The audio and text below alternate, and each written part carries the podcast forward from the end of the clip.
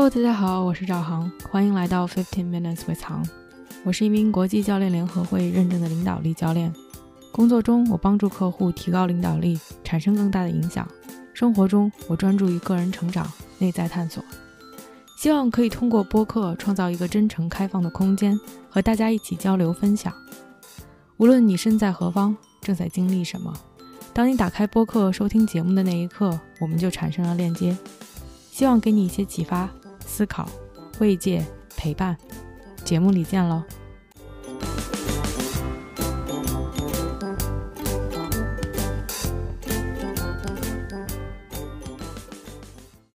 ！Hello，大家好，欢迎来到这期的 Podcast。今天是五月四号，星期四，现在是多伦多时间下午一点五十三分。我的这位嘉宾在远在法国。远在天边什么的，正好是在中国和加拿大的中间，所以他是晚上七点五十三分，跟我有六个小时的时差。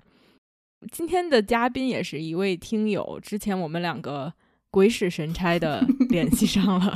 因为播客把我们联系起来。然后他看我发朋友圈说我跟岑和 Real 录播客，他也说我也要录播客。我说好啊，来啊。然后就是，其实就是这么一个有意思的机缘巧合。然后我们今天就坐下来开始录播课，嗯，所以先让他介绍一下自己。其实，在半个小时之前，他已经介绍了一遍自己。我们刚才录了有 二十多分钟，半个小时的时间。我中间忽然说：“你录了吗？”他说：“啊，录什么？” 然后我们就又重新来过了。来吧，对。刚刚出了一个乌龙事件，所以我现在又能很好的自我介绍了。大家好，我叫吞吞，嗯，我现在是在法国，然后我是一个三十加的糙粗糙女汉子吧，就这样吧。通过其的，通过后面的播客内容，呃，可能大家对我有一个呃不一样的认识吧，因为我觉得我自己的自我介绍可能会带着一些些奇怪的标签，比如说人间哈士奇啊这样子，所以我觉得。就 要通过一个深入的交流，让大家自己心里有一个，哎，这个女孩子是一个怎样子的人？太可爱了，怎么人间哈士奇？你说完你之后，我就开始看你的脸，觉得自己在寻找一些相似之处。呃，对，然后我跟吞吞上周打了个电话，就是说，哎，我们到底想要聊什么？算是大家一起。脑爆，头脑风暴，brainstorm 一些 idea，然后他提出来今天我们想聊的这个话题，不能算完全的盲聊，也算是有一点盲聊，就是大概我们把这个选题定了一下，我们都想了一些点，但是也没有一个很成熟的提纲，说啊我们要聊一二三点，每一点怎么怎么样，但是我觉得是一个很有意思的话题，也是在现在比较普遍的一些现象，所以。我先让让吞吞自己自己引出话题吧。对我们上一个星期打电话呢，是这个背景呢，是主要我看到我周围的一些朋友他们在经历一些婚恋关系中产生的一些焦虑啊，产生的一些恐惧。然后因为有的时候我也会跟我的先生聊起这个话题，所以我也观察到一些现象，就是现在。相亲的年龄越来往前提，以及用这种社交 APP 的年龄也越来越小啊。当然有各种各样的呃理由了，但是我们的主要的一些目的还是为了说去解决在三十岁或者三十五岁之前把自己嫁出去，或者是把对方娶进来这样子的一个目的。所以我就是说，哎，突然就想起来这个这个话题，我说，哎，可不可以给一些。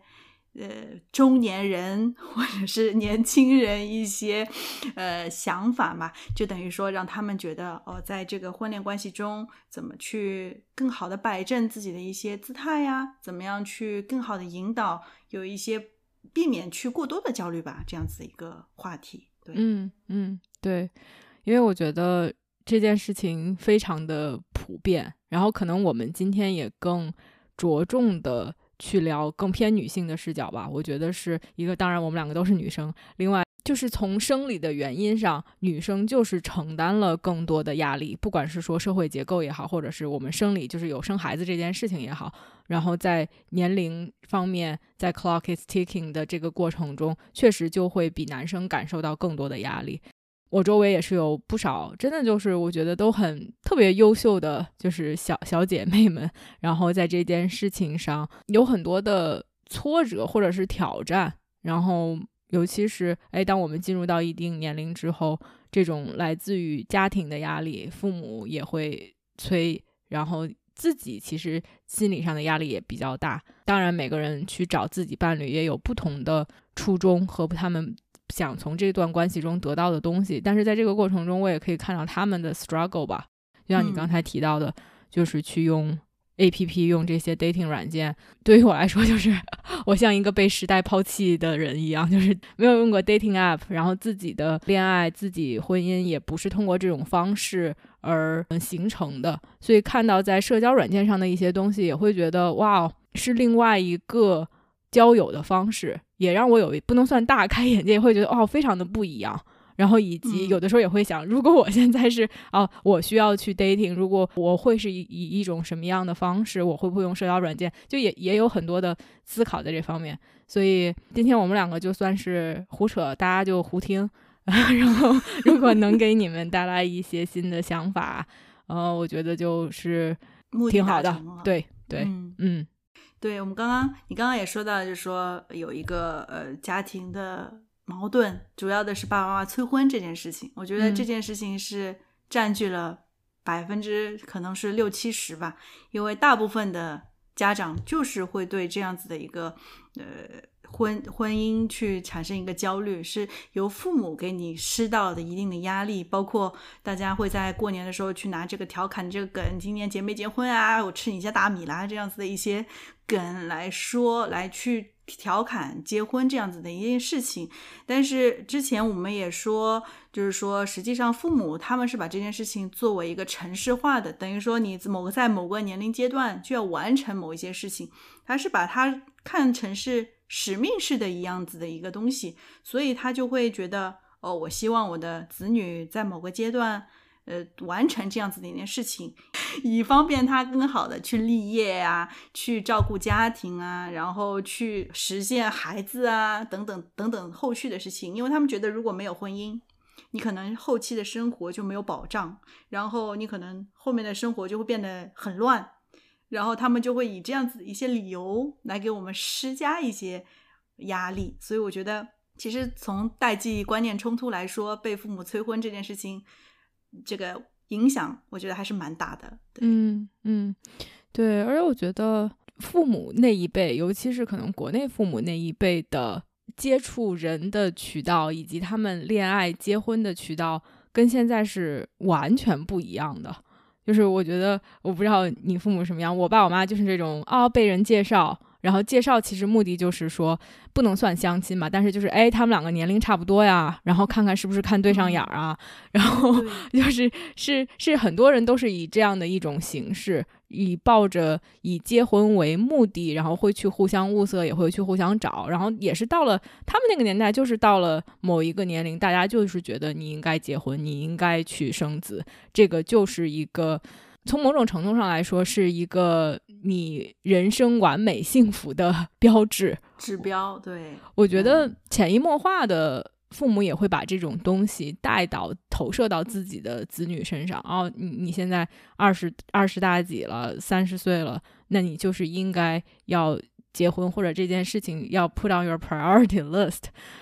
而且我觉得，可能对于女性来说，另外一方面，大家会。觉得从男生的角度来讲，哦，男生都喜欢年轻漂亮的，然后 就是这种话，就是 听的太多了，这种有毒的 男权主义的有毒的鸡汤的视角，就是说，啊，都是喜欢嗯年轻漂亮的，好像你错过了你的最佳的这么一段年龄的话，就会你就越来越不会有人被你吸引，或者是你进入到一段。嗯，恋爱关系或者是婚姻关系中的可能性就会越来越小。我觉得这种东西好像哪怕他没有明说，都是一些潜台词，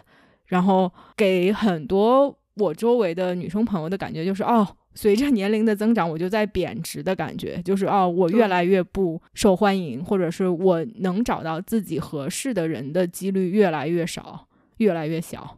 对，就是他们会把女性物物化嘛，就等于说一个商品会有一个黄金期，它可能你在二十到二十五岁的时候，它在一个 hot sales 那个展展柜上，但是随着应该说时间的推移，它就会慢慢慢慢的那个商品越堆越高，这样子就被看到的几率就会变少，所以你曝光的概率也就变小了。所以其实，嗯，当然这种观点不能说它。完全是不对的，因为实际上大家不管是从女性视角或者是男性视角来看待这件事情的话，实际上我们也会去追逐，哎，有身份啊，有地位啊，有一些资产背景的一些男性啊，因为实际上，哎，这就提到了一个呃 hypergamy 的这么一个。东西了，它是一个什么呢？它它它主要是一个比较有趣的生理的一个东西。它主要讲述的是，因为女性会对它是一个呃身体的一个机制，就她会去追寻更好的一个，就是说一个选择选择的权利。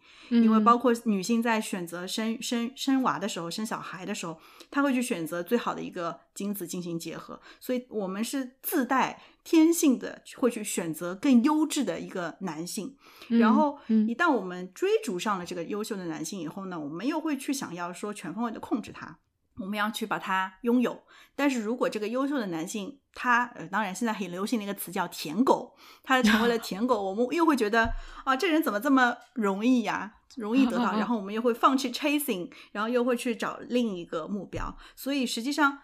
这并不是女生的一个过错，或者说，嗯，不对的地方，因为它本身就来源于我们这个生理结构的系统。所有的这样子的一个，呃，我们就叫哺乳类型的一个女性都是这样子。不管是你从人还是到动物界，它本身就具有这么一个生理的一个系统的一个存在，所以我们会去追逐更好的东西。呃，所以，呃，刚刚说到说，呃，男生喜欢年轻的女性啊。漂亮的啊肤白貌美、大长腿啊，这些标准，其实女性也在男性的选择上也会进行一个对比。所以我觉得，实际上大家要弄清楚的是，我最终需要的是什么，而不是说，它现在是一件很好看的衣服，它在 Hot Sales 的那个标签架子上，我要得到它，然后得到了以后，我真正需要的是什么，我没有弄清楚的这个情况下，我就去得到它了，然后得到了以后，你又会觉得。这个东西完全跟我当初想象的、想要得到的一个内心的一个东西的价值不符合，然后你就会觉得哦，这不是我想要的，然后我要去追寻另一段关系。这个时候你又会觉得我很焦虑，因为我可能错过了那个黄金的年纪。所以我觉得这个是我们要去深层解决的问题，是我们自己想要什么，而不是别人在做什么，以及周边的人他在追寻什么东西，以及我。最不喜欢的就是大家相互拿来比较，因为每个人的需求都不一样，以及每个人对自己的生活期待等等，它都是一个无形当中，呃，根据文化也好，或者是自己的经历也好，不同改不断改变的一个东西。所以实际上是把好自己想要的那个度，我觉得才是最重要的。但是现在的人他可能缺乏对于自我的一个探寻，就是说。我们为什么要结婚谈恋爱？实际上他没有去弄清楚我们为什么要结婚谈恋爱这件事情的根本，而是我焦虑了，我要去谈恋爱了；我周围的人谈恋爱了，我孤独了，我要去谈恋爱了；我生活不能自理了，我要去谈恋爱了。所以我觉得相辅相成的，就会间接的，因为你不清楚，所以你一直处于茫然的一个阶段，所以你就会焦虑，你就会恐惧，你就会觉得。我所有的东西，周围来的人，以及我要去见到的人，都是不确定的，所以就会有焦虑、有恐惧。嗯，你刚才说的那个，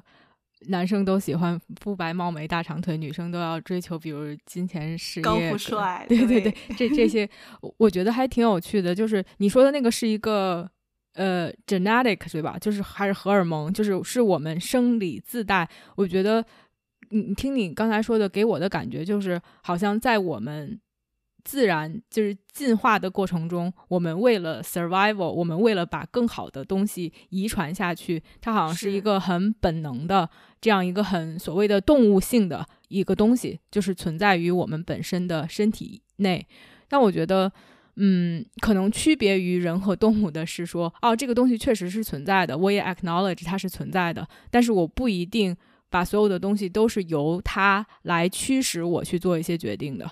然后我相信，就是也不是所有的男生都是只追求肤白貌美，或者是也不是所有的女生都是只追求高富帅，或者是一些金钱、嗯 status 地位上的东西。所以，对，就像你说的，哎，我们可能有这些。比较生理的反应，或者是东西在驱使，同时我们也可以看清楚，他在我们追求一段恋爱，或者是追求一段关系中，他是一个什么样的位置。回到自己的一些需求，嗯，我还觉得可以稍微讨论一下吧，就是哎，到底为什么要结婚？为为什么要谈恋爱？为什么要结婚？我觉得这个问题其实非常的 personal，就有的时候好像大家都不去思考这件事情，就像我们。从小到大就说你说城市化，我们要去上学，好像没有人要问我们为什么要上学，或者我们为什么要考大学，我们为什么要结婚，为什么要生孩子，好像这个就是你应该做的事情。但是我觉得其实是很值得去问自己，问每一个人，就是哦，你为什么想进入到一段关系中来？对，当然这个是每个人的答案都不一样，但我还挺好奇的。当你想到哎，进入到一段恋爱关系中，或者是想要去结婚，你觉得？你的原因是什么？或者是你在婚姻中你看重的是什么？我自己的经历来说，实际上我恋爱本身啊，当然你不能说完全是我因为突然之间爱上他了，一见钟情这件事情，好像呃，在在在我的嗯，在我的经历当中，它不存在，就是我没有说突然一见钟情，就说不管是我的初恋以及嗯现在的老公。我只是觉得我对他在视觉上、颜值上有好感。视觉上这个词用的，我在他颜值上有好感。那我在，然后我会跟他进行有一个短暂的一个沟通，去了解一下这个人的大致的一个性格啊，以及他谈话啊，或者是他的思想的一个方向。就是在这方面，你你去讨论了大概两三次以后，你会觉得，哎，这个人跟我想要找的那个人是不是一样？我为什么会想谈恋爱呢？是因为我觉得。我不能忍受 一个人孤独的生活。嗯，呃，虽然我生活可以自理，但是实际上我觉得我是需要陪伴的。就是说我当我一个人，就因为很很很简单的一个例子，就是我一个人生活的时候，我的生活会变得没有什么规律。我不知道是不是所有的单身的人都会有这么一个感觉，就是说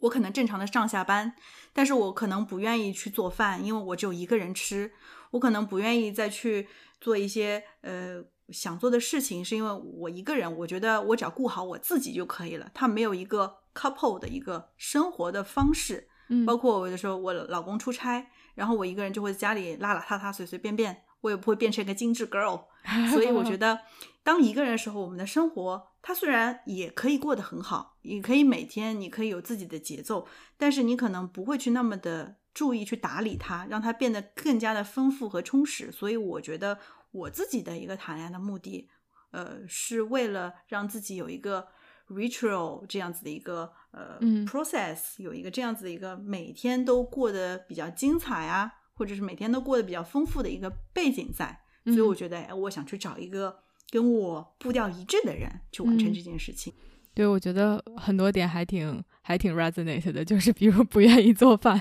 就是之前之前蓝哥回国了半半年多吧，然后回国因为工作的原因，我在这边。其实我本身是一个对做饭还是，尤其是比如尝试一些新鲜的 recipe 之类的，还蛮有激情的一个人。但是 not for myself，就是如果是自己的话，就是觉得 such a chore，就是为了填饱肚子，而且没有什么新鲜的感觉，感觉没有人分享吧。我觉得是。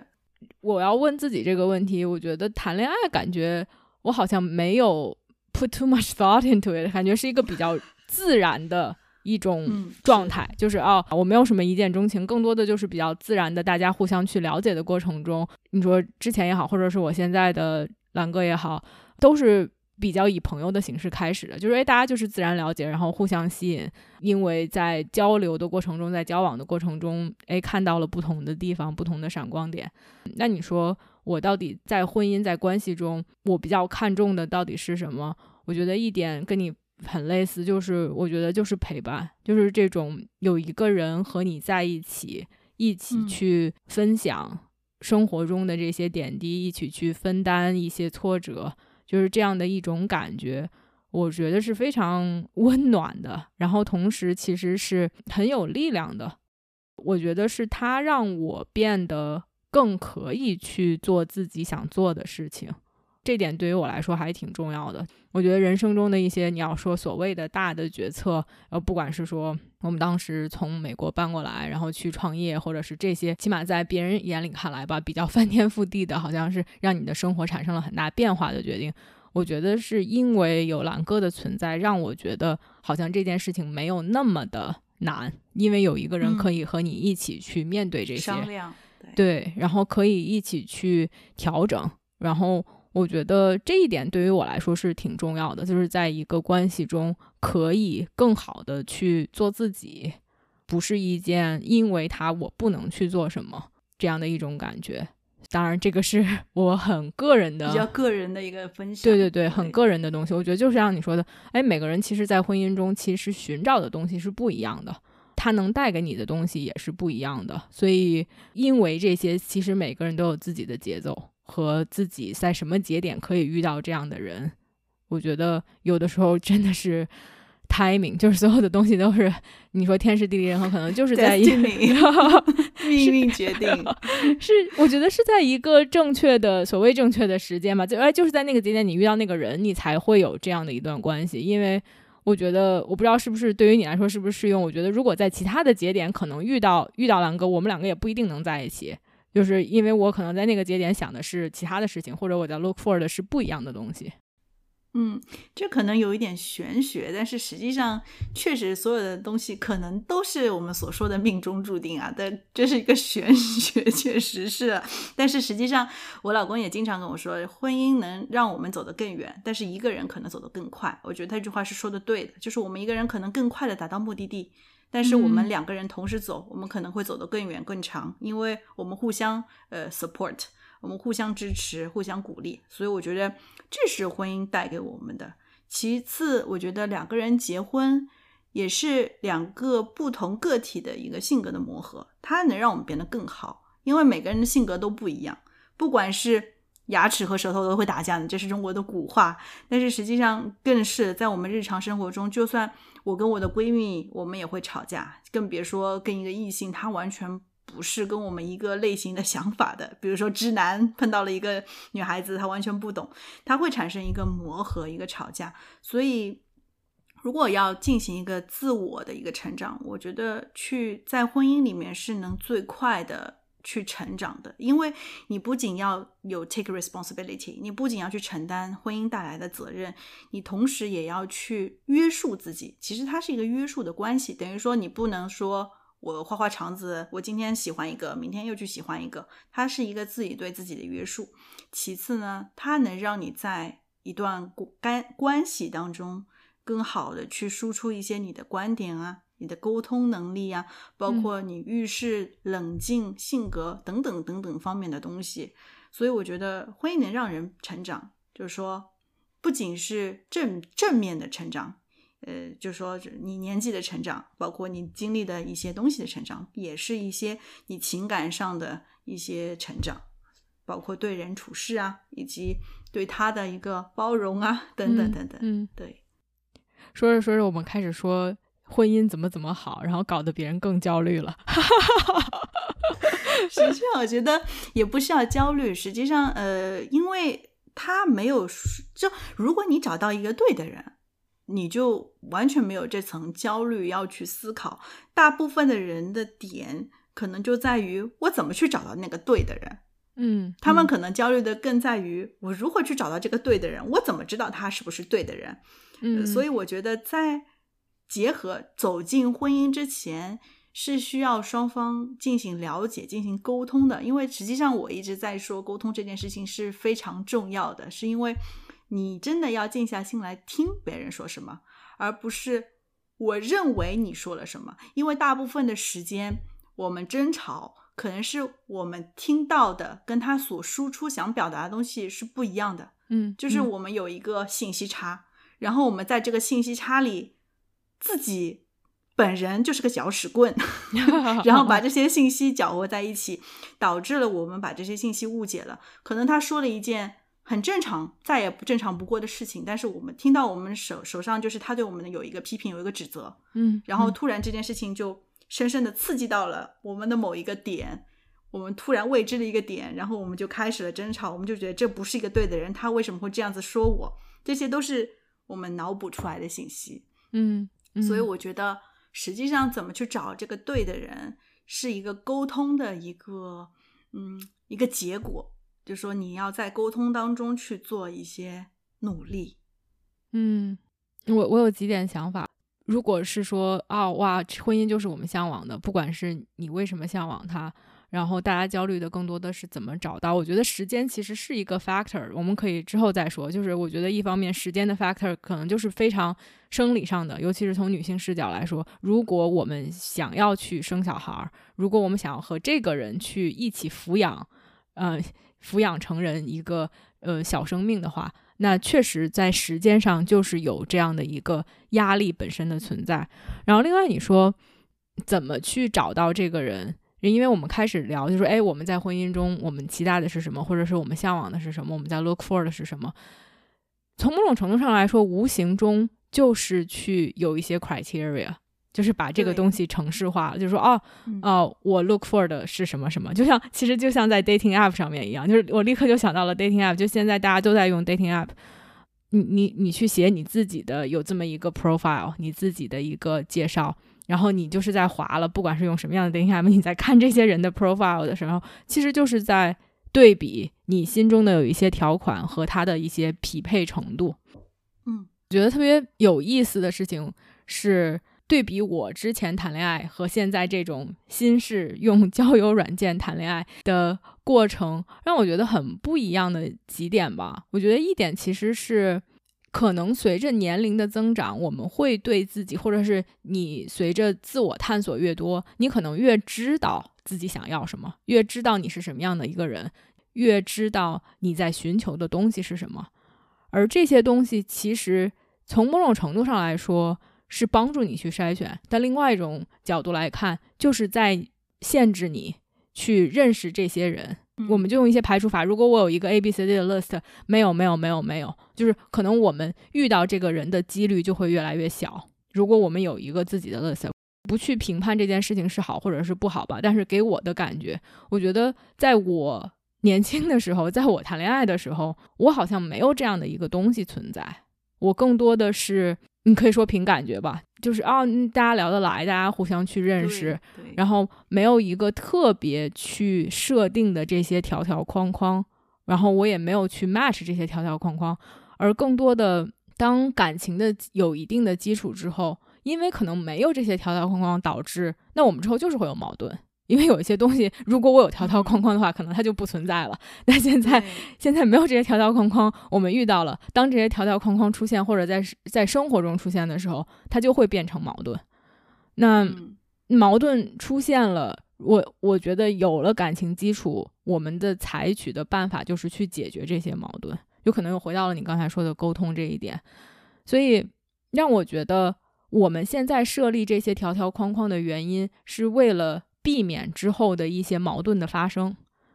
感觉是说啊，把困难前置了吧？从某种程度上来说，对，把困难前置，就是把一些不必要吵架的因素先划拉掉，然后。把一些，比如说，我不喜欢你抽烟，我不喜欢你喝酒。那如果你抽烟，你喝酒，以后我会因为这件事情而跟你争吵，那我就不去找这样子的人。那对，有可能我们也会错过一些抽烟喝酒，但是有趣灵魂的这样子的一部分人。但是，呃，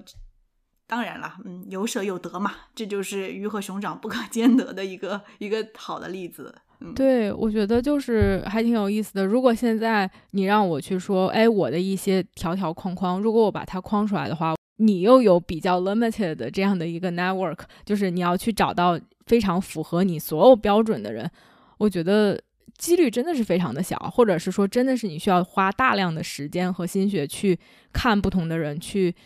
遇到不同的人，去跟不同的人聊，去审视他们。我不是说。呃，大家不要有自己的标准和 standard，我觉得确实这些是需要的。但是在某些程度上，哎，这些是不是有的时候 too much 了，会去束缚我们跟一些人建立一些感情，同时相信自己可以去克服一些东西的能力吧。另外一点让我觉得其实是都会变的，就是我们也在发生改变，那个人也在发生改变，哪怕他现在就是哇，he is the one，他符合我所有所有的条件，他就是我这个我的你说的 soul mate，完全就是和我匹配的，但是。这一秒是这样的，也就是这一秒吧，就是下一秒可能你自己都发生了变化，他也会发生了变化，在你们之后的这个路上有太多太多的变化了。如果这个男生找的是肤白貌美大长腿，随着我们的 就是老去，所有的东西，哪怕它它也只能符合到某一种程度，就身体也会发生变化，心智也会发生变化，所以没有一个什么东西是说会一成不变。那我们如果去决定想要进入到一段关系，或者长久的进入到一段关系，其实就会要去面对这些。那这些可能新的变化也会引起新的矛盾，也会引起新的争吵。我觉得这些都是不可避免的吧。嗯，对，我觉得就是说，你可以有一个框框，但是不要，就是说，我们可以有个正方形把自己框起来，就是某一些人，比如说，嗯，犯了罪的啊，等等等等这种。边界我们可以拦起来，它可以是方的，可以是圆的，可以是三角的，随便你个人的一个自己对自己的一个期望去拦，但是不要再在这个大的方块里面再去把横一一线一线拉好，就是我要去对号入座某一些标准，因为所有的事情都是就像你说的，就是都可以被克服掉，就是不管你是在日常生活中，或者是之后争吵，以及。你自己自身发生的一些改变等等等等，它都是都可以被克服掉的一些小的点，我们可以忽略不计。因为谈恋爱这件事情，实际上最后只要大的方向大家是前进的步伐是一致的，目标是一致的，它就可以走向一个比较好的结尾，而不是说终点站我们要停在上海、南京、杭州，我们一定要把这个都定死。我觉得这个就没可大可不必了，因为你怎么知道哪一天？世界呃，那个那个什么海平面温度上升了，把上海淹了，于是它成为不了你们的终点目标了。所以我觉得小的细节可以在不断的后期的两个人的磨合当中再去不断的调整，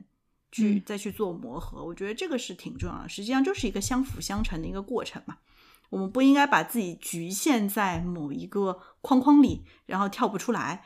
我们应该也就是说，实际上只要大家把大的方向感、分寸感把握把握好，我觉得就是没有什么问题。嗯嗯，可能也跟现在的这种大的环境相关吧。我们真的是 glue to our cell phone，就是我们现我周围的人感觉除了用交友软件，没有什么其他的方式对渠道，嗯，对再去谈恋爱了。然后让我觉得。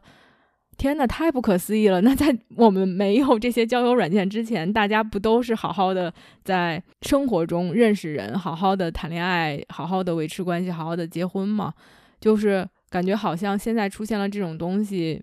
我当然觉得它确实是，我有周围很多人是通过交友软件认识，然后大家嗯在一起很幸福美满的，不是说本身这个 technology 怎么样吧，而是嗯，可能每个人的方式和渠道就是不一样。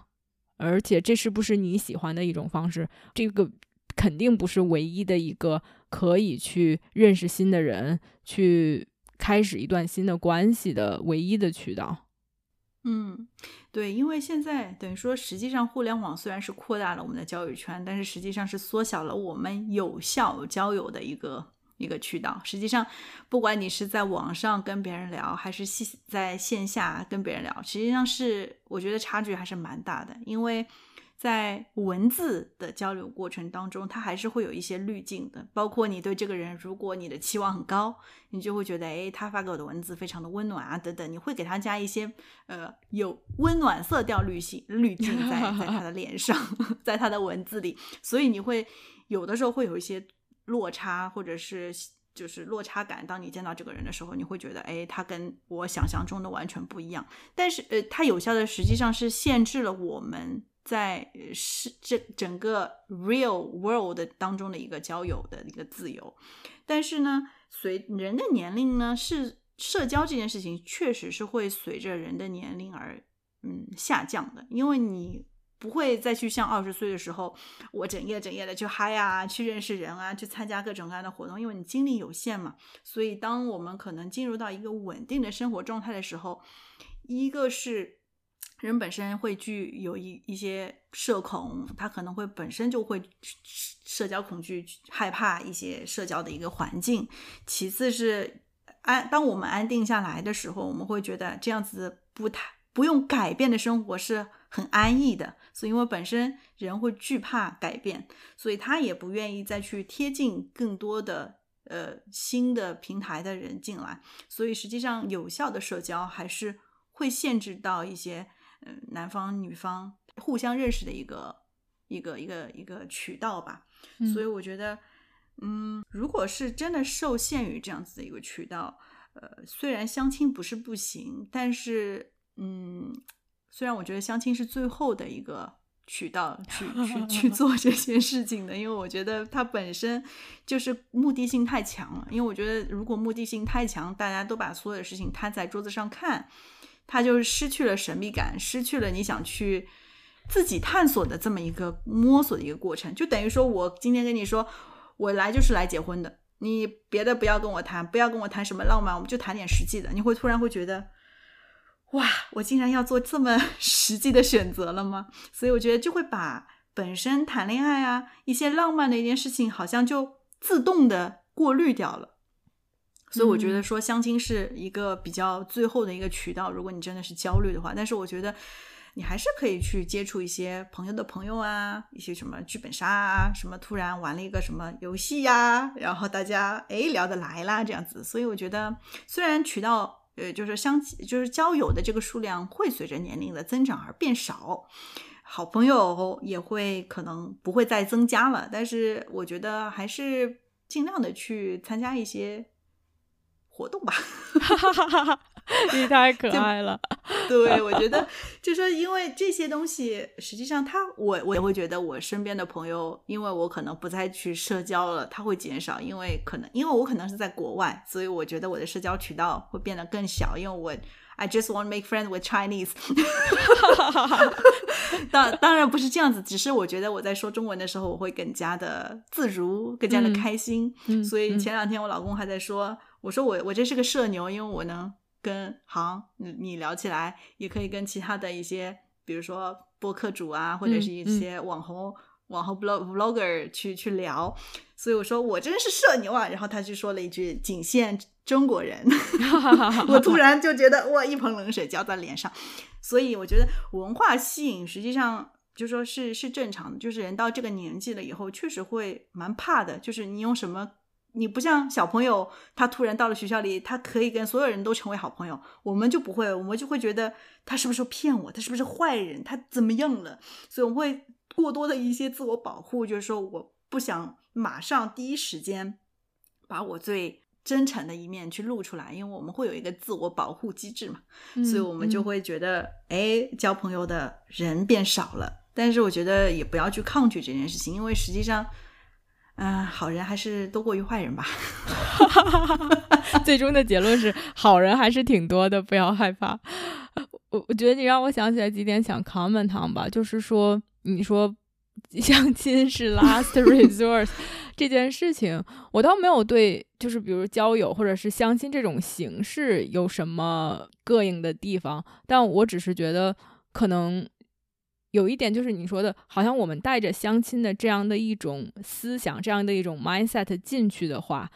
嗯，我们自己本身的行为会受到影响。就是哦，好像立刻变成了一个，嗯，要去看一些很实际的东西，对对对对。然后而缺少了一些给他的空间，让我们真正的去了解这个人，然后给自己时间去慢下来，然后去享受这个过程。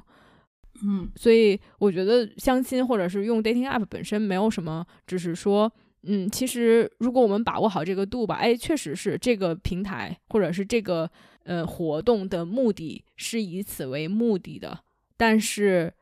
我们如果能带着一个更放松的心态，带着一个就去交朋友或者哎就去看看就去认识认识人，而不是只眼盯着目标。这样的话，我觉得可能会效果会更好吧。另外，你说 就是现在交友的渠道，你立刻暴露了你喜欢的东西，剧本杀、打打游戏，差不多。对，对我觉得其实就是也是我想说的。我觉得，哎，如果我现在想要去认识新朋友，我还是会去选择一些，比如我可能去去跑群啊，就我喜欢跑步啊。我觉得还是有一些东西需要把这两个人连接在一起嘛。如果谈恋爱为目的，这个东西确实可以帮我们联系在一起。那如果更从我自己本人出发，不算是一个硬性指标。但是如果我现在单身，我去想，哎，我我想去谈恋爱，我起码希望那个男生是 A 比较 active，比较哎愿意出去啊，愿意活动啊，然后倒不一定一定要跟我一起跑步或者怎么样。那如果是一个，它不能算一个硬性指标，但我觉得起码是跟我自己本心比较符合的一个东西的话，我觉得这个东西是可以。让两个人起码有一些共同语言，作作为一个切入点，去让大家产生一定的 bonding 的。对，也有可能是剧本杀，也有可能是游戏，也有可能是 whatever 你自己感兴趣的东西。就是实际上还是人和人之间的连接嘛，等于说你肯定要一个 common，然后去连接这两个人，然后我们才会发现，哎，我你有这个共同点，你是个逗逼哦，我也是啊，你是个二傻子，我也是，或者说你是一个有趣的人，然后比较有有意思。但是实际上还有一个现象，我觉得蛮有意思的，可以拿出来讲一讲，就是我不知道你跟你先生是什么样子性格的，互补型的还是相似型的。我我在。观察的一部分的呃情侣 couples，他们更大多数的他们都是互补型的一些 couples，就是你身上没有的，嗯，你那你的伴侣可能身上会有，形成一个互补。所以我觉得人基因这件事情还是很有意思，就是他就会去找一个不同的你身上没有的一个东西。去去作为一个跟你的一个生活的平衡，然后去达到你们这个关系的一个平衡。当然，这只是我身边的一些朋友的一个特质，可能最后两个相似的人还是会在一起，因为大方向是相似的嘛，只有一个小一小点是互补性的，所以这两个点可能会共同存在。但实际上，在这个点上，我觉得也是蛮有意思的，就是说我们到底会去去找一些跟我们一样的人呢，还是跟我们完全不太一样的人？去作为一个伴侣，当然这件事情也是仁者见仁，智者见智，我们也不能所有的人都说成一样的 一样的一个结论吧。我觉得，嗯嗯，我们两个比较互补，你可以说互补，也可以说不一样，就是很多东西是非常不一样的。但我觉得是关系也好，婚姻也好，我觉得是需要有一定东西。哎，如果我们两个都这么不一样，或者我们感兴趣的东西也不一样，我们想去探索的东西也不一样。呃，我们在乎的东西也不一样，那到底是什么把我们连接在一起的？所以我觉得，不管是一样或者是不一样，两个人之间的感情是需要有一定的 foundation。就像你说的，哎，可能我们所谓的大方向一样，或者是我们有一些理念是非常一致的，只是它表现出来的形式是不同的。我觉得这个还是挺关键的，因为哪怕我们在婚姻中，比如说你说，哎，我们追求陪伴也好，或者是我们追求这个也好，追求那个也好。哪怕没有婚姻，我相信我们也会通过其他的一些渠道来把这个东西实现。就是婚姻从某种程度上，如果我们说需求的话，它只是一个手段，它它是帮助我们实现一些需求的手段，也所以它并不是一个所谓的必须的东西。那如果所有的东西都可以把我们的一些需求填补的话，那我们到底那婚姻到底剩下的是什么？所以我起码觉得两个人之间的，你不管是什么东西 build 这个 foundation。那这个 foundation 是维系你们两个，就是是最让你们踏实的，让你们觉得其他的东西其实是可以改变或者是可以撼动的，但这个东西是不变的，才能让这段关系持久下去。嗯，是的，是的，我觉得这个就说不仅是互补关系啊，包括你们之间的一些生活的一些频率啊、一些节奏啊、一些习惯啊，实际上也是能帮助你们。大家在这个婚姻关系中找到一些平衡感的，当然就说，比如说我早起，我吃早餐，你可能也要吃早餐，这样子的一些生活小细节吧，不能说每个人做到步调一致，但是实际上这些小细节可能也会让我们有一个呃安全的或者是一个温暖的一个呃婚姻的一个基调在那里面。对，之后就可能是另外的，就比如说有小朋友这件事情，有孩子这件事情来维系，因为可能就是呃，说两个人结婚了以后，共通的点可能是会有，会一直存在。我喜欢看电影，你也喜欢看电影；我喜欢剧本杀，你也喜欢剧本杀啊，就暴露了自己。但是问题 问题是怎么去更加大的去在更多的方向去进行融合？可能孩子是一个很好的维系。虽然有些人会说，哦。我不一定要通过孩子来维系我的婚姻，我靠钱就可以呀。但是，嗯，这个时候就要说，这个物质的东西呢，它不一定这么牢靠。就是他男人有钱就变坏这件事情呢，虽然它是一句话，但是实际上，呃，它是真的，男的女的都适用。所以我觉得是这样子。所以物质化的东西它不能维系住一段感情，它可能暂时的。就像我们所说的生活中，我们需要仪式感啊等等，这种仪式感、物质化的东西，它可能会维系一段时间，让你有一个新鲜的感觉。但是实际上，它不可能无时无刻发生在你的生活当中。那哈，通过维系感情的一个很好的共通点，就是讨论孩子。你要跟你的伴侣去讨论孩子的教育啊，怎么去教育他，怎么去让他成长啊，怎么去把他的未来。做一个稍微的规划，这里并不是说我要去控制我的孩子，我让他变成什么什么样子的人，但是你总归会有一个，哎，我希望我的孩子能成为怎么样子的一个人，就有一个大的方向，有个蓝图。这张图纸可能是白的，需要你们两个执笔去画，以及孩子他本身自己有一个想法，需要你们三个人配合去画。所以实际上，呃，我觉得小朋友的存在也会给。婚姻带来稳定，虽然一部分的女生会说我不想生，现在生育成本压力这么大，我不想生。但是我觉得生不生，首先是个人的选择，你爱不爱这个人，你愿不愿意生，这个是个人的选择。但是实际上不得不说的是，它确实能稳定一段感情，包括又要说到这个沟通的问题了。你跟一个孩子沟通的时候，和跟你丈夫或者是跟你伴侣沟通的时候的这个状态，完全是不能是一样的，因为小朋友他根本。就理解不了以一个大人的视角在跟他说一件事情，所以实际上他也能帮助我们从成长，就是从不管是去了解他，去去描绘你们的未来呀，去往某个方向努力的时候，他也在参与在你们的婚恋关系当中，所以我觉得都不可少，他都这些因素都必不可少，否则一段感情可可能就是。会产生东摇西摆的一个状态，嗯嗯，你也可尔法了，就是不是说哦，为了维系我们的感情而去生孩子，而只是说，哎，我们现在其实从你的经验来说，有了小朋友之后，他他确实。的一个辅助的作用是让你们的感情更更加的牢固，然后我感觉像团建，就是两个人有一个 共同的目标，然后在这个过程中会遇到各种各样的困难和挑战，然后那在这个过程中大家一起去经历一些东西，一起去克服一些东西，那就会让两个人的感情加深，而就会让两个人的感情更稳定。对，生孩子来团建了，感觉是。生孩子来画句号，等于说，哎，把这个感感情画的圆满了。因为之前我们会因为有很多育儿的矛盾嘛，因为不不管是男方或者是女方，我跟我先生就是会在育儿上产生一些矛盾，就可能我会觉得，嗯，男方你不能在孩子面前我们两个进行争吵，可能他有的时候不注意，就会在小孩面前就会说你刚刚说的那句话是不对的。他的初衷，我们俩初衷可能是一样的，就是为了去。保护小朋友，不让他去做一些很奇奇怪怪的事情，去教育他成为一个更好的人。但是我的理念就是说，在孩子面前，我不能跟我的先生有产生任何分歧，让我的孩子察觉到，以免他钻空子这么一个思想。但是我的先生就觉得，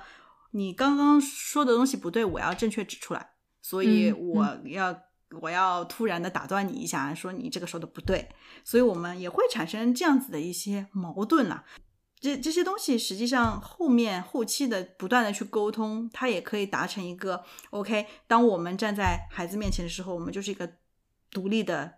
呃同同一阵线的一个联盟。不管他我是用我的方式，你是用你的方式呈现，我们当下不同意，但是我们都得收住。这个时候不得流露出任何的我不同意你的观点，就是这样子也会有一些这样子的矛盾。但是实际上最后实际上就是。大家通过去沟通协调这样子的一个操作吧，一段操作猛如虎，以后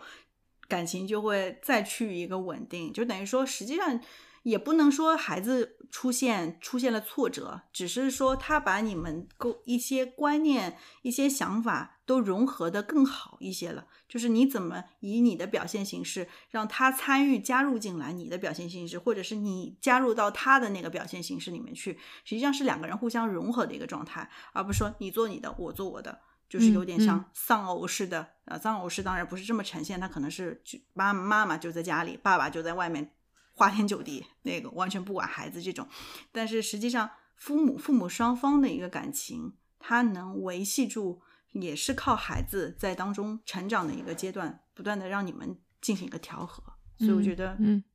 对，就是相相辅相成啊，还是。我已经不知道咱们聊到哪儿去了，随便聊。我在 recap，就是一开始说的是说，哎，我们确实是需要随着对自己的了解，需要有自己的一些 standard，有一些标准，但是这个度就是标准的，是不是已经变成了一种束缚，让你没有办法去接触到一些人？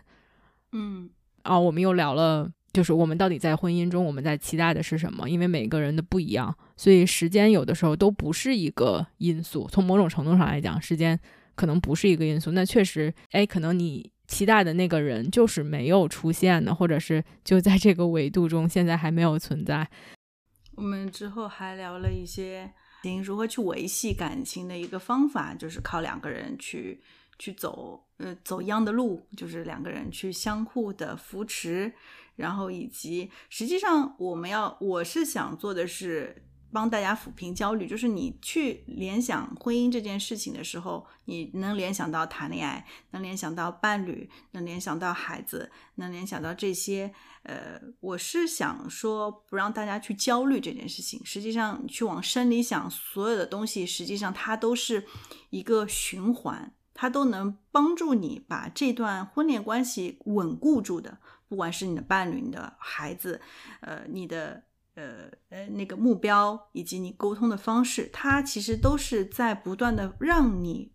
不要在恋爱关系中进行这么一个焦虑的一个一些因素。实际上，最后我们可能，因为我们可能先会去焦虑，说我找不到人，所以我我害怕我有孩子，然后我害怕我有孩子了以后我失去了个人的生活，我害怕我找不到这个人。他，但是实际上，我们把婚姻婚姻这这个字。呃，发散出来看，它有很多关键字。当我们看到这些关键字的时候，你再去听一听我们今天讲到的这么一些东西，它可以维稳你整个婚姻的一个走向。所以，如果真的去往这个方向、这个方面想的话，你反向思维，我们不能去正向思维。正向我们可能会越来越焦虑，因为找不到这个人，所以我我我怎么怎么样？所以我们反向思维去把这些东西融合在。婚姻里面看的话，它能帮助我们更稳定。我们只是最重要的问题，实际上就是如何找到这个人，其他的东西都是帮助你维稳的。所以实际上，我觉得最后我们今天讨论的问题是如何找到这个人，如何找到这个人，让我们不焦虑，让我们 让我们不恐惧。你说如何找到这个人，我可能想说两点。First of all，我觉得一个人其实也可以过得很好，就是哪怕你想去谈恋爱，或者是想去结婚，这是一个你的渴望，你的 longing。当然，有很多事情不光是说我们可以花我们花时间，我们努力，我们怎么怎么样就能实现我们的结果的。我们可以其实是为自己的行为负责，但同时知道有的时候结果就是我们不可控的。然后另外一方面，我觉得就哪怕哦这件事情就是没有成功。For whatever reason，或者你就是累了，你就是不想找了。然后我觉得其实一个人也是可以过出来自己想要过的生活的。我不知道，如果你真的是可以把这个想法，你如果可以接受这个想法，或者是你觉得哪怕这件事情，哪怕我不谈恋爱了，或者是哪怕我最终就是一个人，我也可以过好。如果你让这个东西 sinking in 的话。是不是能减少一部分焦虑？那如果我都可以接受了，我自己一个人，那我现在去找到，只不过是更好，只不过我就是去享受这个过程，只不过我就是在探寻，只不过就是 icing on the cake，就是多了一些，在这个已经很美味的蛋糕上又多了一些更美味的糖霜而已，是不是反而让让大家更轻松一些来看待这件事情吧？是的，实际上就是还是说，还是回到那句话吧，就是你要更多的自我探索，去想我需要的是什么这件事情。如果你的决定是我一个人能过得更好，且我在若干年之后不一定会改变这个想法，那我觉得 I'm proud of you，你很厉害，你很棒，你很好，那就很就是我觉得这样子也是很正确的一个选择。但是不要，但是就怕的是大家看到了周围。大家去比较了，突然有一天你又受到了这些东西的左右影响了以后，你又陷入到了一个自我怀疑，你会怀疑我当时做的决定是不是对。所以我觉得，实际上真的就是一个自我探索的过程。嗯，这里怎么感觉要打广告了呢？来做 coaching 吧，是吗？对，我觉得，因为实际上，嗯，我当然我做 coaching 并不是做婚恋的关系的自我探索，我是做的其他的方向的自我探索。但是我觉得这个自我探索是，当我们没有，我现在是拥有了一些 coaching technique，我可以自己对自己发问：我今天过得开不开心？我今天过得怎样的一天？我有什么事情焦虑了？啊，当然这些可能你觉得我自己都会，我能解决，但是实际上你。没有考虑到那么深，实际上，在我觉得 coaching technique 可以帮助大家做一个更好的自我探寻，并不是我刚刚说到的问题就是自我探寻，因为实际上它是需要一个交流的，它是需要把你的点挖出来的。还有一个需要科普的点就是 coaching 不是给建议。不是你把一个你不高兴的、你焦虑的点告诉你的 coach，你的 coach 给你说，我建议您怎么怎么怎么怎么做。呃，如果你碰到这样子 coach，请拉黑他。我真的觉得 coach 是你自己在你自己的脑海里把这个答案挖出来，这才是你真正需要的东西。但是很多人就觉得。我不需要公赛呀，我不需要，我怎么说洗了法语？我不需要，我不需要 suggestion，我不需要别人来倾听这个东西。所以我觉得，实际上大家还是对这个东西是有一定误解的。所以这个这个是一段广告，所以请请把广告费打在我的账户里。我刚想说行没有 赞助广告，对，赶紧去行的网站上 book。对对，我觉得，我觉得还是很有帮助的。不管是从自己来说，实际上每个人都是需要这么一个自我探寻的过程的。当然，如果嗯，再说一句不是很好听的话，如果你不是愿意自己去反思每一天做了什么的人，那我觉得 coaching 还是不适合你，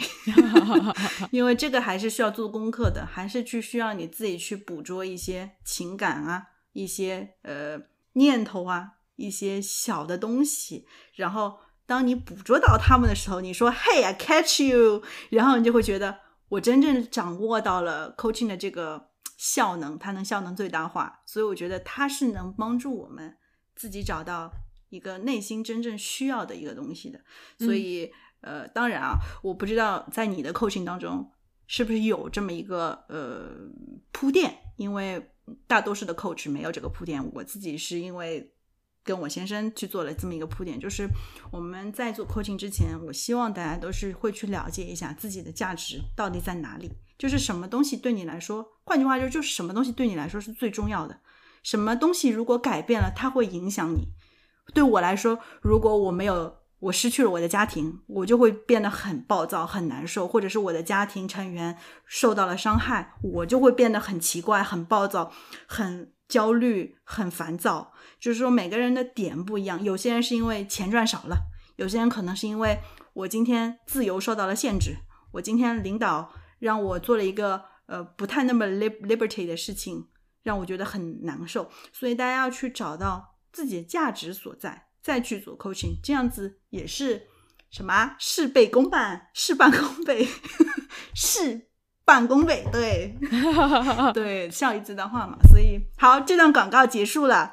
谢谢，笑死了，呃，感谢广告插播。我总结一下你刚才说的，回到我们刚才说的话题，其实我觉得就是是去了解自己嘛，嗯，如果你就像你说的，哎，如果你觉得我一个人就是可以过得很好，嗯嗯，那那就去那就去走这样的路嘛。你说了一个同事不会后悔，我倒觉得没有必要有这样的压力吧。可能也是为什么大家陷入焦虑的原因之一。就说哦，那我现在做的这个决定到底是不是对的，或者是不是后悔？我觉得 you never know。那说不定可能你现在觉得我现在就是不想谈恋爱，或者是我累了，我就想歇一阵儿，不想见人。我觉得 that's okay。如果你觉得自己就可以过得很好，我觉得真的是会减轻一一部分的。焦虑的存在，那如果你又觉得在某一个时间节点，就很多东西还是流动的，你又去想去找了，那就去找呗。就是我觉得这个不用觉得好像我做了一个决定就要决定我的后半生。你现在做了一个决定，只是你现在的一个决定，它可能会有一个时间的节点。那到某一些东西出现了，你又会觉得改变了，而且同时真的是看到自己的价值吧。就如果。你不以一个传统社会上觉得女生应该怎么样，或者是男生就是找肤白貌美大长腿。如果你你把这些东西都放下，你觉得自己就是一个值得被看到、有吸引力、有趣的灵魂，那任何时候都是会有这样的契机的出现，让你找到觉得被你吸引的人。所以，时间从某种程度上来讲，并不是。一个决定的因素，所以我们就可以带着一个更轻松的心态去看待谈恋爱这件事情。对，就来了也不要抗拒嘛，就是实际上，对啊，对啊，就是怕，因为我之前也有一些朋友，就是他可能就是限定住了。我要一个人生活，然后真的周围有一些好的男性，然后他就会很抗拒，因为他说我立了个 flag，我的旗怎么能倒呢？这样子的一个心态了。所以有的时候大家会进行一个抗拒，就是说我不要做打脸的事。但是实际上真的有好的，有合适自己的，你觉得可以未尝不可去试一试的，我觉得也。可以啊，Why not？因为每每个 try 不一定都会有一个很好的结果，但是你不 try，你怎么知道他们有一个很好的结果？所以我觉得，嗯，如果努力过了，最后还是不行，那就顺其自然，继续下一个更乖，下一个更好，下一个更乖，太可爱了。对，然后其实也是让我觉得在想，你说找到对的，所谓的大家焦虑的点，怎么找到对的人？我觉得大家是不是啊，就是一个想法。大家是不是给婚姻或者是给一段关系设立了太高的一个期待值？就像现在，我觉得大家的事业也是一样的，就是都是有一个特别特别高的一个期待。我要在是，假如说用事业做一个类比的话，哦，我希望我要做有意义的事情，我喜欢的事情，啊，要能给我 financial stability，又给我这种经济上的支持。我要又又要遇到。朋友关系，同时又要关系好，我们又就是我们往这个上面加了太多的东西了。我觉得确实是我们用事业来说，我们花很多的时间在我们的工作上，但是它并不是我们生活的全部。我觉得关系也一样啊，我又要找到这个人，嗯，和我的价值三观相符合，嗯，他又要。跟我以同一个步调去成长，我们又要有共同的兴趣爱好，然后我又要风趣幽默，又要可以逗我笑，又要可以哄我，就是我们把这个把关系和婚姻设立了一个太高的，甚至是不切实际的期待。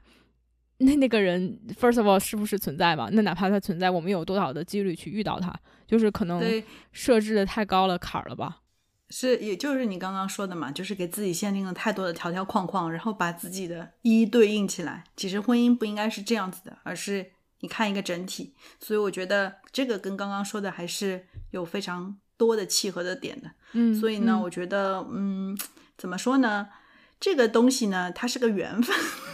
怎么开始？这这实实际上婚姻还是一个缘分的事情。就是说，不管是怎么来说，你在对的时间遇到对的人，他是不是命中注定，或者是呃心机算出来的啊？等等，我们不不得而知。但是实际上，我们只要去在以。自我了解为背景的前提下去用心的去聆听、去沟通、去 try our best 去维护好这段关系，我觉得最后的结果不会很差。至少，但是如果你觉得我个人做出了很大努力，但是我的伴侣他并没有做出很大努力的时候，你可以放弃，因为你说我受够了，I'm burn out，再见吧您，下一个更好，就这样子。这个心态我觉得也是可以有的，因为并不是说每一个人他在对待另一半这件事情上跟你的观点是相契合的时候，那这个观，那你就可以直接放弃掉这个这个选择，那你就可以直接说好了，这段关系到此为止，很高兴认识你，再见，就是这样的。嗯，让让我想到刚才说的这个 foundation 吧，我不知道这个比喻。恰不恰当，就让我想到，比如说客户和呃我和 coach 的一个一个关系。有的时候我们确实很想去帮助他们，或者想去深挖，但是所有的其实都是 build 在这个 trust 的基础上的。当然，不只是客户和嗯 coach 的关系，其实所有的任何一段关系，我们都是需要有一个 foundation。我们的感情是不是有了一个最基本的、最基础的互相的信任，或者是互相的支持？然后就像你说的，哎，有一些东西解决不了，我觉得是因为我们没有这样的一个 commitment，想要把它解决掉，或者是我们觉得想要去解决掉，对于自己的 sacrifice 太大了。那我觉得其实是 你要说这个基石和上面的这个建筑物的连接不够，这个比例的协调吧，紧密度，嗯，我觉得就是啊，我们其实要太多，但是我们底下的基石比较少，那其实。那这个东西就是会垮，那我们其实需要去重新构架上面的东西。那是不是有一些东西就是无法解决，或者是我们其实需要铺更多的地基，才能让某一些东西更稳固？嗯，是的，因为实际上就像你说的，是不是我们不想去解决这个事情？就像呃，之前有人说吃不到一块儿就不要做伴侣，我觉得这是不对的。因为我跟我老公从来吃不到一块儿，我要吃个火锅，他他就是肯定会不想吃火锅。实际上我们在跨国的这样子的一个婚姻当中，吃不到一块儿啊，你按着他头天天让他吃米饭，这不可能。所以是不是你们想去解决这个事情？我们可以很好的做到在同一个餐桌上吃不同的饭，吃不同的菜，但是聊同一个天，嗯哼，就是这样子。实际上没有说。呃，吃不到一块的伴侣，呃，不能在一起。现在尤其是国内外卖这么多，对吧？你想吃个啥？你真的想点个啥？可以啊，或者是你下个厨，你大不了就是你跟你的伴侣说，好的，今天的菜你不想吃，那你告诉我你想吃什么，我给你下饺子，或者是不行你自己做。实际上就是就是一个解决问题的方式。你看你自不是本身是不是自己愿意自发的去愿意去解决这样子事情，还是？婚姻的基石，你们够不够爱？你们是不是在爱这个基础上建立的这个感情，还是你们在其他物质上堆堆出来的这个假象？那如果是以物质条件为基础的感情，那肯定最后当要解决这些事情的时候，可能就会变得不那么稳定，可能就会容易被击击破。这样子，哎，我觉得这里面还挺多原因的，就 不再往那个方向去挖吧。就是说。我们愿不愿意解决这个问题，其实是背后有很多的更细小的问题吧。比如说，说很极端的例子，假如说婚姻中出现了一些背叛，无论是什么样子的背叛也好，可能就会让你们之间的信任完全的被打破，或者是打破了很多。那现在是不是需要去维系，或者是这个问题能不能解决？我觉得这个是一个非常个人的东西，哪怕我们之前有很强烈的感情基础，就是在这种情况下，我觉得是需要有一些 rebuild，需要有一些东西让你有这个信念，或者是让你愿意去做出一些牺牲来去解决问题。我觉得就像你说的，改变都是不容易的，或者是我们有的时候就是不想去改变，但是我们两个是不是以感情为基础的，愿意去做出一些不那么舒适的事情，因为我们想要。让两个人在一起更好，嗯，这个就是一个我觉得还挺复杂，以及很个人化，以及每一个情况都不一样的问题了。对，是的，因为你刚刚说到背叛这件事情，在我的感情观里面就是零容忍，就是。因为本身婚姻就是约束，如果你再出现了背叛，你本身就把我最后的道德底线，就等于说我画的那个方框的那个线给跳过了，那我觉得没有什么好谈。但是有些人可能，因为我有个朋友，他可以接受 open relation，他可以接受精神的。出轨，但是不能接受肉体的出轨。呃，我之前也会觉得啊，我爱你会这么想呢。但是每个人有每个人自己的一个想法，所以他觉得，嗯，可能说伴侣也会有腻的那一天，所以他会觉得 open relation 是一个很好的解决方式，就是两，而且他们夫妻双方。都接受这样子，但是实际上最后发生了什么呢？真正的当背叛降临到他自己身上的时候，他觉得天塌了，就不能再被接受了。所以我觉得，嗯，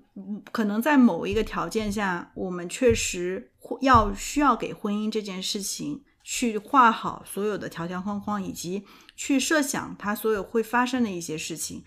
当出现什么东西的时候，我们一定要给出红牌，就说这件事情没有再商量的余地，这个也很重要。虽然说我们大多数时候都在说包容，都在说理解，都在说我可以容忍，但是当这件事情真的出现的时候，实际上我们是做不到容忍的，因为可能我们某一些价值观就是做不到。那么我们就一定要亮好红牌，告诉别人你的我的底线在这里，所以你最好不要来碰，碰了就是罚出去，再见。就没有第二次机会，所以我觉得这也很重要，就是你把自己的设定设定好，嗯，也可以，就避免了自己在今后的婚姻当中过多的焦虑，会觉得到底是哪一方的过错啊？的我是不是哪里没有做好啊？给自己设这样子的一些焦虑的一些因素，我觉得可能是前期你就把这些东西先抛出去，然后减少这件事情真的发生的时候就是你的问题，那我没有我的任何的过错，就在这里，这样子你也可以说。去缓解一些在婚姻当中的一些恐惧啊，一些不舒服的、不适的一些点吧。嗯嗯，我觉得每个人的边界都是不一样的吧，而且可能你对自己，比如说，哦，背叛是不允许的，这是你对自己很确定的一个认知和了解。但是有的时候，对于有一些人来说，这个边界没有那么的确定，或者是说，当这件事情没有发生的时候，我们就是不知道的。我觉得也是 OK 的。但是，只是说这是一个需要双方去调整调和的东西，最重要忠于你自己的内心，同时也要去尊重对方，因为毕竟这是一个两个人的关系。嗯。然后我其实想稍微聊一聊，就更女性视角一点的，我觉得一部分焦虑其实就是来自于生理，女生尤其是想要小孩的女生，我觉得如果是她本身，哎，我就是抱着一个。我不想要小孩儿的这样的一个理念，那我觉得压力会少一些。那就是啊，就算我嗯，确实我在年龄在增长，但是那也没什么呀。那我反正什么年纪都可以去谈恋爱，都可以去结婚。但是对，对于尤其我周围的朋友，可能哎到了某一个年龄，他们又有对生小孩儿、有自己的孩子是有向往的，有这样的一个需求的话，就是非常实际的那。我要到底跟谁生这个小孩儿，对吧？然后，那我现在连个人都没有。如果这又是我的一个所谓的目标，或者是我想要完成的事情，就是会很自然的 another layer of anxiety，就是又一层的焦虑的存在。嗯，当，呃，这个是一个呃生理上的一个 timing 嘛。你就刚刚我们说到生理上的一个 timing，它会决定了你是你是怎么样要一个小孩儿，呃，跟谁要。现在是科技手段这么多。是吧？我们未必一定要找一个合适的对象，对吧？因为现在我们也有同性的恋爱呀，包括一些，当然了，这个广度比较多啦，不能深究。但是实际上，如果你是希望有一个自己的孩子的，那实际上不不需要拘泥于形式嘛。实际上，你可以利用科技的手段，不管是跟谁，你真的想要体验做妈妈这样子的一个想法啊，前提是我不建议作为郑爽一样的这样子的一个奇怪的女性，什么 代孕啊等等，这种我觉得不太嗯不太好，因为我觉得从道德来说确实是不太好。但是实际上，就像之前我们录的那一段里面说，我们刚才没有被录进去的那一段。你从有生小孩这个念头起，你就拥有了你这个孩子，实际上是是这样子的。你并不是一定要通过生育这个动作来完成你这个生小孩子的这个使命。实际上从你一开始就有了，然后你之后就是你怎么去把它呃生出来，以及你怎么去爱他，怎么去呵护他这么一个动作。所以我觉得他应该不成为一个，不也不是说不成为，他不应该成为一个我们。新时代女性的焦虑的一个点。哎，刚才我在跟吞吞讨论的时候，就是没有录进去的，也希望可以能给 maybe 给大家一些想法吧。就是当时说到生育这个点，让我想起来我听的一个播客 Esther Perel，他是一个 sex relationship 的 therapist，关于做性以及关系方面的这样的一个心理医生。他是一个欧洲人，但是在应该现在居住在美国，非常 fascinating 的一个 background。他他父母应该都是。在纳粹集中营的 survivor，然后他自己算是这个领域里面比较大牌的一个大咖吧，所以他写了，我还看过他的几本书，然后也听他的播客。他的播客里面都是不同的人来他这里面做心理咨询的录音，然后当然都是匿名的，得到了大家的同意的一些片段，然后会讨论各种各样的婚恋问题。其中一个我当时没有录进去的分享，就是说，嗯，是这样一对夫妻，男生非常的想要小孩，女生对小孩没有一个强烈的渴望，但是他们一直在尝试这件事情，因为这个女生非常的爱这个男的，就是我我希望把这个小孩给他，就这样的一种心态，直到好像就是用尽了所有的 resource，他们因为这件事情尝试怀孕，然后甚至是去做人工受孕，就是完全就一直都是不成功。最后非常的痛苦，就觉得这件事情是不是要影响我们的关系？这件事情是不是因为这件事情我们必须要分开？到了这样的一个地步，然后来找 Esther，然后他当时说的一句话对我影响还挺大的，就是说我们总觉得小孩出生的那一刻，这个小孩才出生，但是其实是我们两个人都想要这个小孩的这一刻，这个小孩其实就是已经出生了，嗯，他就已经存在了。所以，如果我们用这个想法去想这个问题的话，那其实如果这个是你们两个都想去创造的一个生活，都想去体验的一个东西，那其实有很多方式可以让它实现。但是如果这只是一个你想让对方开心的完成的一个你的使命，那这条路真的已经被堵死了。我觉得也是说到新时代的女性。嗯，也希望可以缓解大家的一些焦虑吧。现在其实有很多方式，如果你觉得真的是非常想要有自己的一个小孩儿，我有朋友去冻卵，嗯，可能现在哎，我还没有遇到自己心仪的人，我可能之后又想去拥有自己的一个 genetic 的 biological 的有自己基因的这么一个孩子，那那我现嗯，对我现在就是去可以想一些其他的方式，不让自己陷入这样的一个情绪当中。或者是每个人可能对领养的想法也不一样，但是就是说，如果你觉得你就是想去感受做母亲，或者是去抚养一个生命，那有很多多样的方式，而这些可能有一些都不是以关系或者是婚姻为基础的。我我想表达的是说，哪怕是生孩子这件事情上，它可能和恋爱和婚姻都是可以现在是分开来看的。也我也有认识的朋友，就是就是当了妈妈，就是自己对自己一个人，就是你你还有 sperm bank 对吧？就是精子库，就是你你完全是有各种各样的方式可以去实现一些真正对你重要的东西。它不一定是基于关系，不一定是基于婚姻，而 timing 也不是一个这么重要的因素。那如果 everything lines out，就是所有的星星都连成了一条线，然后这个就是按照一个非常。自然的顺序发生的那最好了。那当没有这个东西的时候，其实我们现在拥有了太多的资源和可能性，帮助你去实现你想要的生活。嗯，对，我觉得是是这样。好了，差不多了。聊的，你你觉得有什么没有说到的吗？我觉得差不多，我们都说到了吧，基本上都有带过一点，有的且深入聊了一下。我觉得。挺好的，而且素材挺多的。我觉得其实聊完聊差不多了，要不收个尾？好呀，今天聊的对你有什么启发吗？这个收尾，对对，这个是 coaching 的收尾，太搞笑了。其其实我觉得，就是说，我们其实两个人看待婚姻还是蛮一致的。就是我们觉得，我呃，我个人觉得，我们两个人看待对婚姻的一个大的方向还是蛮相似的一个观点。呃，我主要是觉得，其实，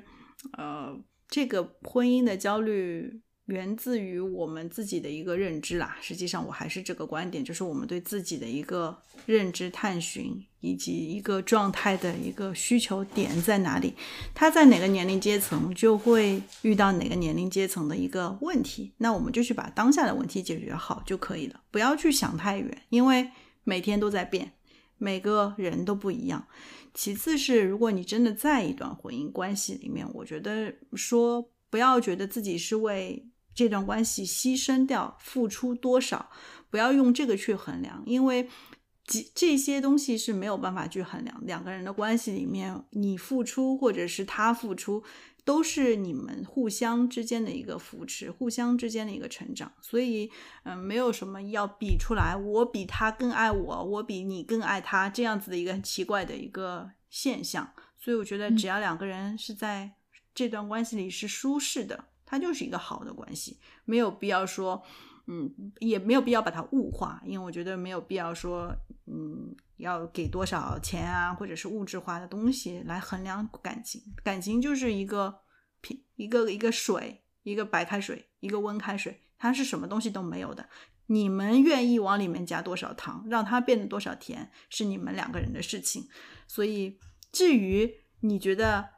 百分之百的糖，全糖的奶茶好喝，还是百分之三十的糖正好？这就是个人的口感了。所以我觉得也没有什么好比的，因为大家理念不一样。我就不喜欢全糖的爱情，我觉得太甜了。要是要是甜到那个样，我会崩溃。所以我会觉得，我会适当调整好我的糖度就可以。嗯，最后我觉得给我带来的启发就是，每一天都是值得珍惜的啊。其实，不管在我的感情当中也好，嗯，每一段经历都是有它值得被你自己吸取、呃，成长的地方。不管这段感情是对的还是错的，错的它能帮助你找到你想要的东西；如果是对的，那你就应该去维护它，去让它嗯走得更长久一些，而不是说我尽力而为。嗯，不要说这种话，不要说我尽力了，只是说我尽量的去去把这段感情维系好，我能最大化我所有的一个能感情能量，去把它维系好就可以了。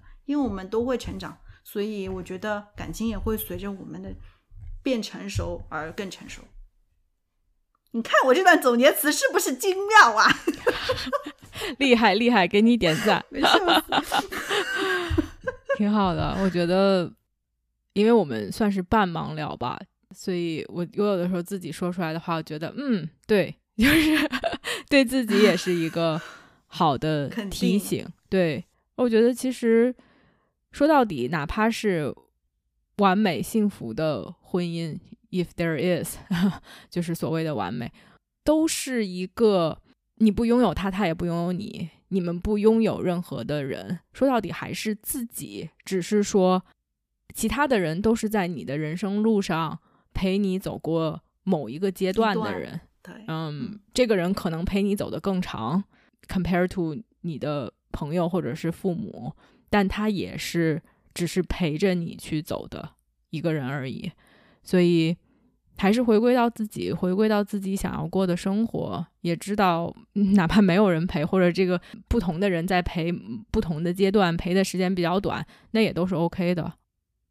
我猜测有可能会帮助大家去缓解一方这些方面的压力，或者觉得一定要以某一种形式去存在，哪怕是同一个人。我有的时候觉得我跟兰哥谈了无数段恋爱，就是因为我们都变化了很多。我觉得这是正常的，也是应该的一种现象而已。那和换一个人，从某种程度上来讲，也没有那么大的差别，因为他确实就是不一样了。嗯，表面上的状态。看上去是哦单身 versus 说 couple，但其实如果是从另外一个角度来讲，哦，他其实在不停的变化，你只是在不停的换人，那也没有什么不一样。在成长的两个人，只是两个人恰好结伴同行了而已，就是是这样子的一个概念。嗯，对。所以行了，就不扯淡了，扯了一堆有的没的。感谢大家的收听，感谢吞吞来勾搭。感谢一起录播课，好吧，没了，没了。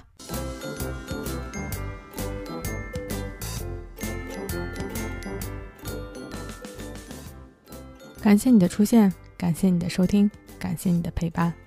如果你喜欢我的节目，欢迎点赞、留言，并分享给身边的一个朋友。Have a nice day.